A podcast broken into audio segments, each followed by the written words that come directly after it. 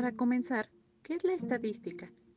Es la rama de las matemáticas que se ocupa de recopilar, organizar e interpretar datos cuantitativos y nos ayuda a la resolución de problemas como en investigaciones o en toma de decisiones. Existen dos tipos de estadística. Es probable que ya hayas escuchado de ellas anteriormente, pero en el curso de SPSS de la Secretaría de Educación Médica nos preocupa e interesa recordarte todo lo necesario. En primer lugar, tenemos la estadística descriptiva, que se encarga de la recolección y presentación de datos con la finalidad de describirlos de manera eficaz.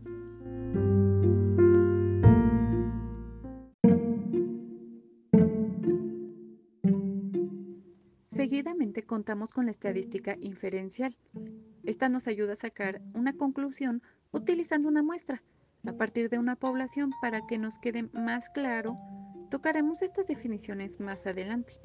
En otras palabras, con este tipo de estadística, utilizaremos métodos para estimar una característica que nos interesa sobre la población. Vamos con algunos conceptos básicos que son fundamentales para comprender y aplicar la estadística.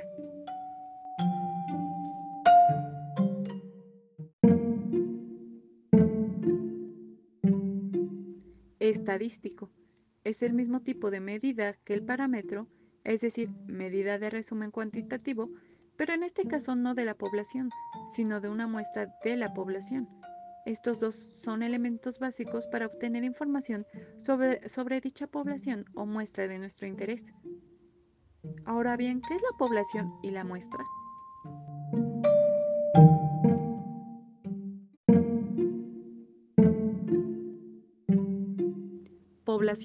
Es el conjunto de todos los individuos y con el individuo nos estamos refiriendo al elemento que aporta información sobre la situación a estudiar, que es factor principal en nuestra investigación.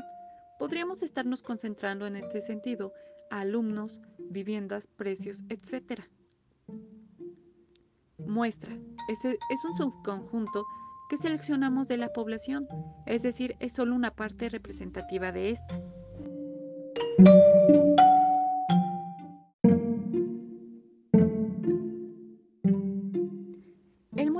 Es el proceso de obtener dichas muestras, y esto puede agilizar y facilitar el trabajo, ya que lo estamos sintetizando.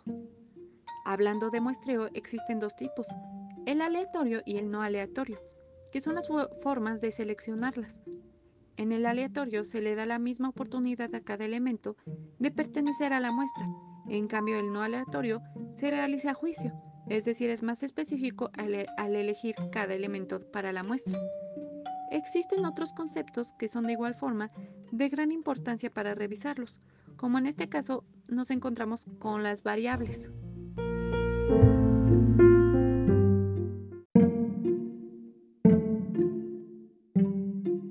Una variable es una característica que nos interesa sobre cada individuo de una muestra o población, dependiendo el caso.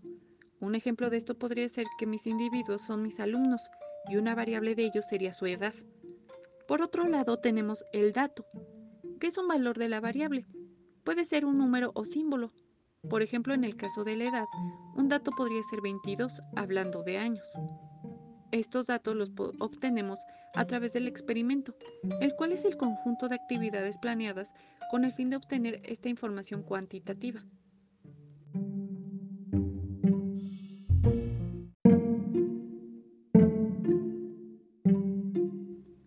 Dependiendo del número de características que se analizarán de la población, existen tres tipos de variables. Variable unidimensional, que se basa de una sola característica. Variable bidimensional, que se enfoca en dos características. Y variables pluridimensionales, que se recoge información sobre tres o más características de la población.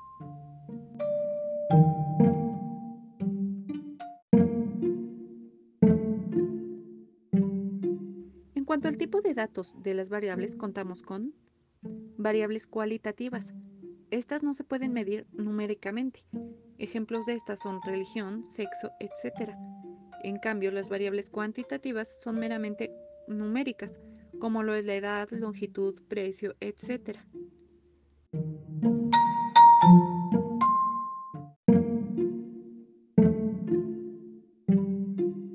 Las variables discretas son números enteros, mientras las continuas son mediciones y pueden tomar valor real dentro de un intervalo, como puede ser la altura de una persona, ejemplo 1,68 o 1.68. También existen diferentes tipos de escalas de medición, que son las formas de clasificar los datos.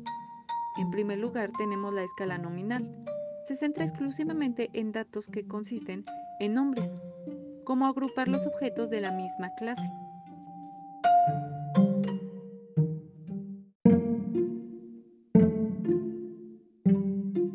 Seguidamente está la escala ordinal, que implica que los datos se puedan acomodar en algún orden.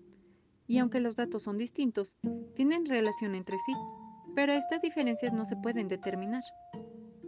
La escala por intervalo consiste en el mismo proceso que la escala ordinal, a diferencia de que ésta sí determina magnitudes entre las diferencias de los datos.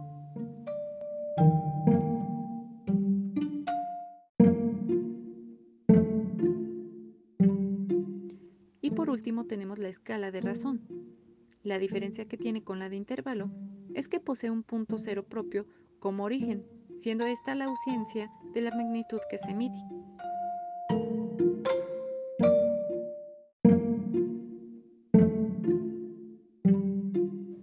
Y aquí les muestro un ejemplo de estos tres últimos. Ordinal sería 1998 y 1999.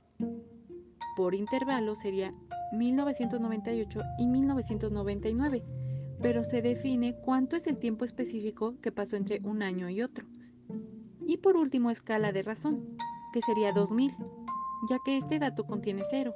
Estaríamos hablando de la cantidad mínima absoluta y es más sencillo calcular la diferencia entre los datos anteriores y este.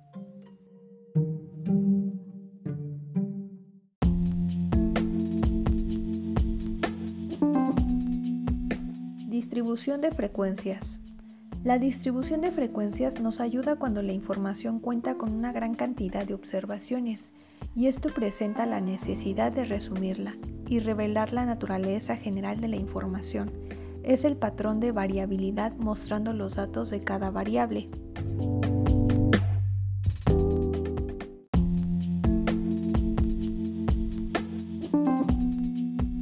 Contamos con los intervalos de clase que nos apoya resumiendo un conjunto de datos. Cada una de la clase contiene un valor mínimo y un valor mayor. El punto medio entre estos dos valores se le llama marca de clase y el número de datos que incluye un intervalo de clase se le denomina frecuencia de clase.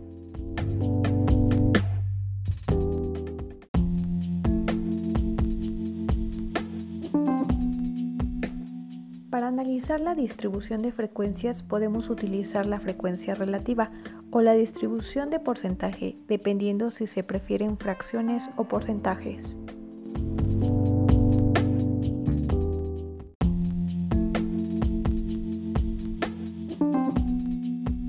La frecuencia relativa es la relación entre la frecuencia de un intervalo y el número total de datos, y la porcentual es la expresión de porcentaje de la frecuencia relativa.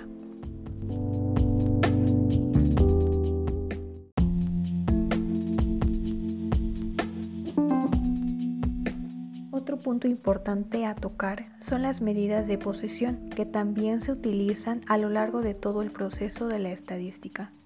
Estas medidas facilitan información sobre la serie de datos a analizar. Nos revelan características importantes.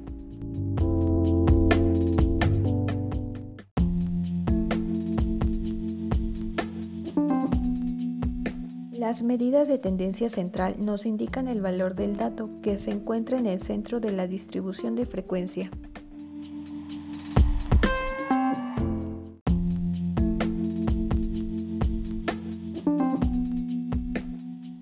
de estas es la media, que es la medida de posición que nos da una descripción compacta de cómo están centrados los datos. Nos ayuda a medir valores extremos y facilidad para comparar.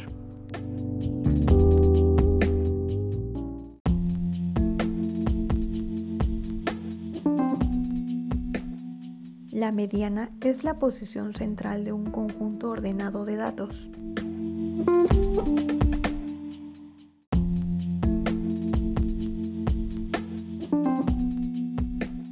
Y por último tenemos la moda, que es el valor de un conjunto de datos que ocurre más frecuentemente. Sería el más típico y nos permite conocer la mayor parte de los datos o cuál representa más recurrencia.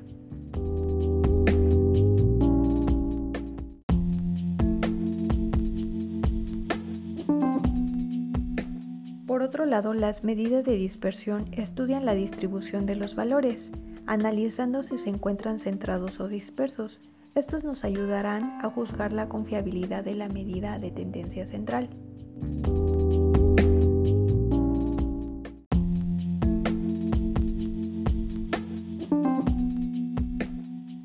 Entre estas se encuentran las medidas de distancia, que miden la diferencia entre dos valores seleccionados. Por ejemplo, está el rango, que es la diferencia entre el valor más alto y el más pequeño de los observados.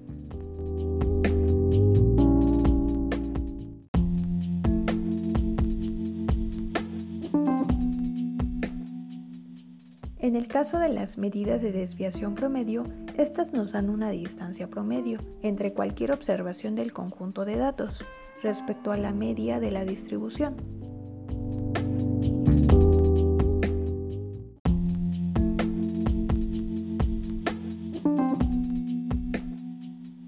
Estas incluyen la varianza, que es la medida del cuadrado de distancia promedio entre la media y cada observación de la población, y la desviación estándar, que calcula obteniendo la raíz cuadrada positiva de la varianza.